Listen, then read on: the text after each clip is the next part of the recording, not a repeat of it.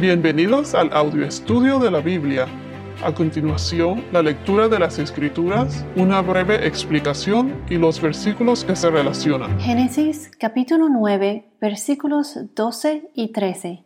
También dijo Dios, Esta es la señal del pacto que yo hago con ustedes y todo ser viviente que está con ustedes por todas las generaciones. Pongo mi arco en las nubes y será por señal de mi pacto con la tierra. En estos versículos de Génesis capítulo 9 versículos 12 y 13 veremos algunas de las diferentes señales que Dios usa como símbolo para establecer o recordar su pacto. Su pacto no solo para con nosotros, sino que con todo ser viviente. ¿Cuál fue ese pacto? El pacto de no destruir la tierra por medio de un diluvio, así como lo fue en la época de Noé. En este capítulo de Génesis, el arco del Señor, el arco en las nubes, se convirtió en la señal o símbolo que Dios usó como señal de su pacto con Noé y todo ser viviente. Este arco al que me refiero es el arco iris, el que generalmente vemos cuando aparece después de la lluvia. Asimismo, el arco, o sea, ese arco iris, no fue la única señal o signos establecida por Dios a través de la historia. Más adelante, Abraham le pedirá al Señor una señal de su promesa. Por ejemplo, si vamos a Éxodo capítulo 31 versículos 16 y 17, nos dice así. Éxodo 31, 16, 17.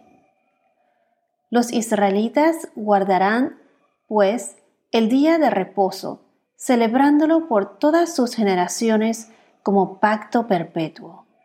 Es una señal entre yo y los israelitas para siempre, pues en seis días el Señor hizo los cielos y la tierra, y en el séptimo día cesó de trabajar y reposó.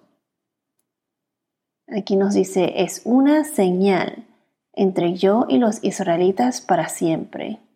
¿Cuál fue esa señal? El día de reposo, el séptimo día. Entonces podemos ver aquí que el sábado o Shabbat se dio para que sirviera como una señal de la creación, ah, una señal de la creación como un pacto perpetuo, o sea, para siempre, celebrándolo de generación en generación. El Shabbat, o sea, el día de descanso, día de reposo. Shabbat significa sábado. Sábado es el día siete o séptimo día y se convirtió en el día judío de descanso día de reposo. Aquí claramente dice que es una señal entre Dios y los israelitas. Luego, entonces, tenemos aquí que el arco iris, que simboliza la renovación de la humanidad después del diluvio de Noé. El arco iris simboliza la renovación de la humanidad después del diluvio de Noé como lo dice en Génesis capítulo 9, versículo 13. Génesis 9, 13. Pongo mi arco en las nubes y será por señal de mi pacto con la tierra. Otra señal fue la circuncisión, que fue establecida como la señal que significaba el comienzo de la nación hebrea. En Génesis capítulo 17, versículo 10 y 11, Génesis 17, 10 y 11 nos dice así. Este es mi pacto con ustedes y tu descendencia después de ti y que ustedes guardarán. Todo varón de entre ustedes será circuncidado. Serán circuncidados en carne de su prepucio. Y esto será la señal de mi pacto con ustedes. Entonces aquí ellos, él dice, y esto será la señal de mi pacto con ustedes. La circuncisión llegó a ser considerada como una señal única del pacto de Dios con Israel y poco a poco se fue convirtiendo como un, símbolo físico de la unión de un niño a la comunidad de Israel. Cuando lleguemos al capítulo 17 de Génesis, estudiaremos esta señal de la circuncisión con más detalle. Veremos que no solo es la circuncisión física, sino que también la Biblia nos habla de la circuncisión del corazón. Si vamos a Deuteronomio capítulo 10, Deuteronomio 10, el Señor dice en capítulo 10, versículo 16, 10, 16, nos dice así, circunciden pues su corazón y no sean más tercos porque el Señor su Dios es Dios de los dioses y Señor de los señores, Dios grande, poderoso y temible, que no hace acepción de personas ni acepta soborno. Y así sucesivamente.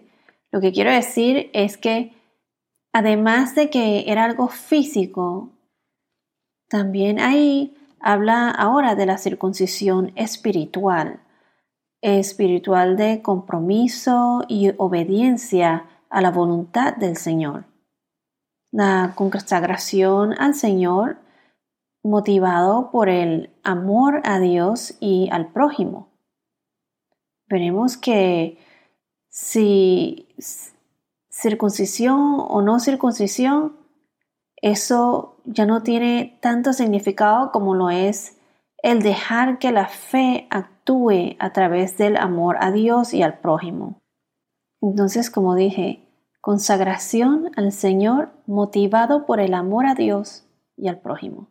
Veremos que si circuncisión o no circuncisión, eso ya no tiene tanto significado como lo es el dejar que la fe actúe a través del amor a Dios y al prójimo. Pablo nos enseña en el Nuevo Testamento el nuevo pacto. ¿Cuál es el nuevo pacto? El pacto de la salvación, que vino por gracia y fe y no por obras. Se los voy a repetir. Es el pacto de la salvación que vino por gracia y fe y no por obras. Para el creyente, la circuncisión o falta de ella era un asunto de total indiferencia cuando Jesús murió por nosotros en la cruz, fuimos salvados. Lo que realmente cuenta es la fe y la obediencia que siempre han caracterizado ah, los pactos entre Dios y la humanidad. Como mencioné, para repetir o enfatizar, la fe y la obediencia siempre han caracterizado los pactos entre Dios y la humanidad. Entonces, hemos visto que Dios hizo pactos y estableció señales. La del Shabbat, la Shabbat, día de descanso, señal de la creación, la señal del arco, del arco o sea, el arco iris, que simboliza la renovación de la humanidad después del diluvio, la señal de la circuncisión, y también está la señal de la sangre en los postes de las casas, en Éxodo. En Éxodo 12, 13. Se los voy a leer. Éxodo 12, 13. La sangre les será a ustedes por señal en las casas donde estén. Cuando yo, o sea el Señor, vea la sangre, pasaré de largo, y ninguna plaga vendrá sobre ustedes para destruirlos cuando yo hiera la tierra de Egipto. Entonces, esto fue durante la institución de la fiesta de Pascua. En inglés es Passover, que significa paz, significa pasar, over significa sobre o pasar de largo. Entonces, pasó sobre las casas, pasó de largo, por eso se le llama en inglés Passover, la fiesta de Pascua. Entonces aquí, en el Passover o la fiesta de Pascua, lo, que estaban dentro de las casas, eh, de las casas que tenían la señal de la sangre en los postes, no fueron afectados por la plaga, o sea, les pasó de largo. Bueno, regresando a la señal del pacto de Dios con Noé y todos los seres vivientes, o sea, la señal del arco, eh, Dios lo enfatiza nuevamente en el versículo 17. Y como mencionamos antes, Dios siempre cumple su promesa. Entonces, cuando aquí dicen en el versículo 13, pongo mi arco en las nubes.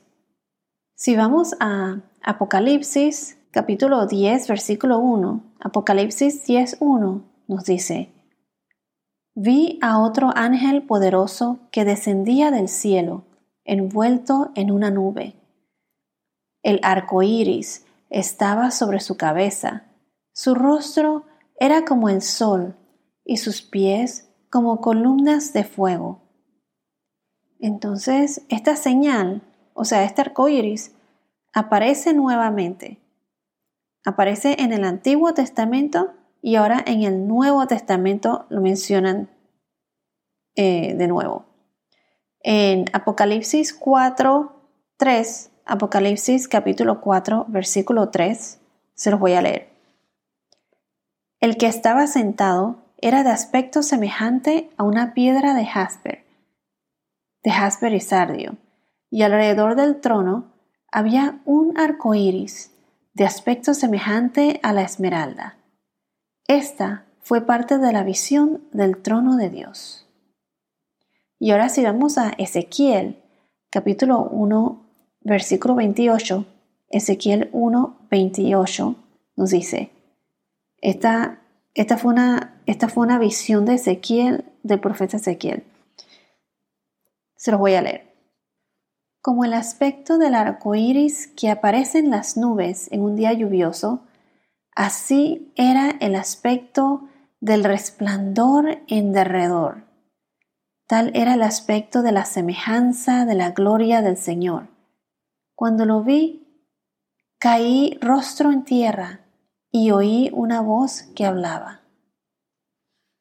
El arco iris era una evidencia de que Dios siempre tiene presente su promesa de no destruir la tierra con, su, con un diluvio. Se dice que la forma del arco iris es como un arco, refiriéndome al arma que se usa con una flecha, arco y flecha. Si vamos a Salmos capítulo 7, versículos 11 al 13, Salmos 7, 11 al 13 nos dice, Dios es juez justo y un Dios que se indigna cada día contra el impío. Y si el impío no se arrepiente, él afilará su espada, tensado y preparado está su arco. Ha preparado también sus armas de muerte, hace de sus flechas saetas ardientes.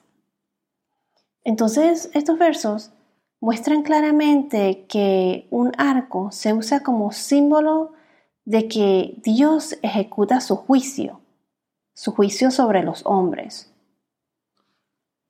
Entonces, lo voy a repetir, o sea que este arco se usa como símbolo de que Dios ejecuta su juicio sobre los hombres.